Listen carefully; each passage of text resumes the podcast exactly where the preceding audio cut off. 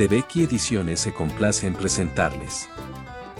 El Gran Libro de los Canarios. Por Gianni Rabasi. El canario es un ave paseriforme que toma el nombre de las islas en las que fue visto por primera vez, el archipiélago canario, en donde vivía entre la densa y exuberante vegetación, aunque la especie también habitaba en las Azores y en Madeira. Es un pájaro alegre y vivaz, de talla inferior a los 13 cm, que se camufla entre el follaje gracias a la coloración verde con franjas grises y amarillas de su plumaje que lo hace invisible.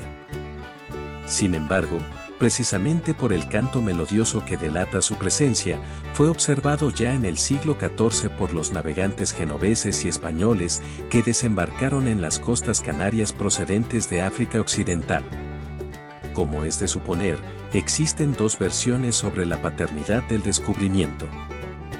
En cualquier caso, los primeros canarios llegaron a Europa en 1402, cuando el francés Jean de Bettencourt, que había ocupado las islas, regaló unos ejemplares a Enrique II de Castilla. El éxito cosechado por estos pequeños pájaros en el viejo continente fue extraordinario, y en poco tiempo surgió una fuerte demanda. Así se inició el comercio del que fue el pilar de las razas modernas de canario. En 1493, España completó la conquista de las Islas Canarias, de 1580 a 1640, las Azores y Madeira estuvieron bajo el dominio español, de forma que, en este periodo, España contó con el monopolio de la captura de estas codiciadas aves.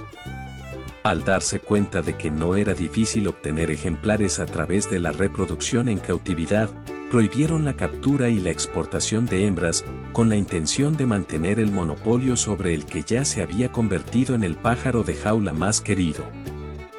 El monopolio se mantuvo hasta finales del siglo XVI, cuando se produjo el naufragio de un barco cargado de canarios machos cerca de la isla de Elba. Si desea conocer más sobre la historia del El Gran Libro de los Canarios, puede encontrar el libro en la presente plataforma.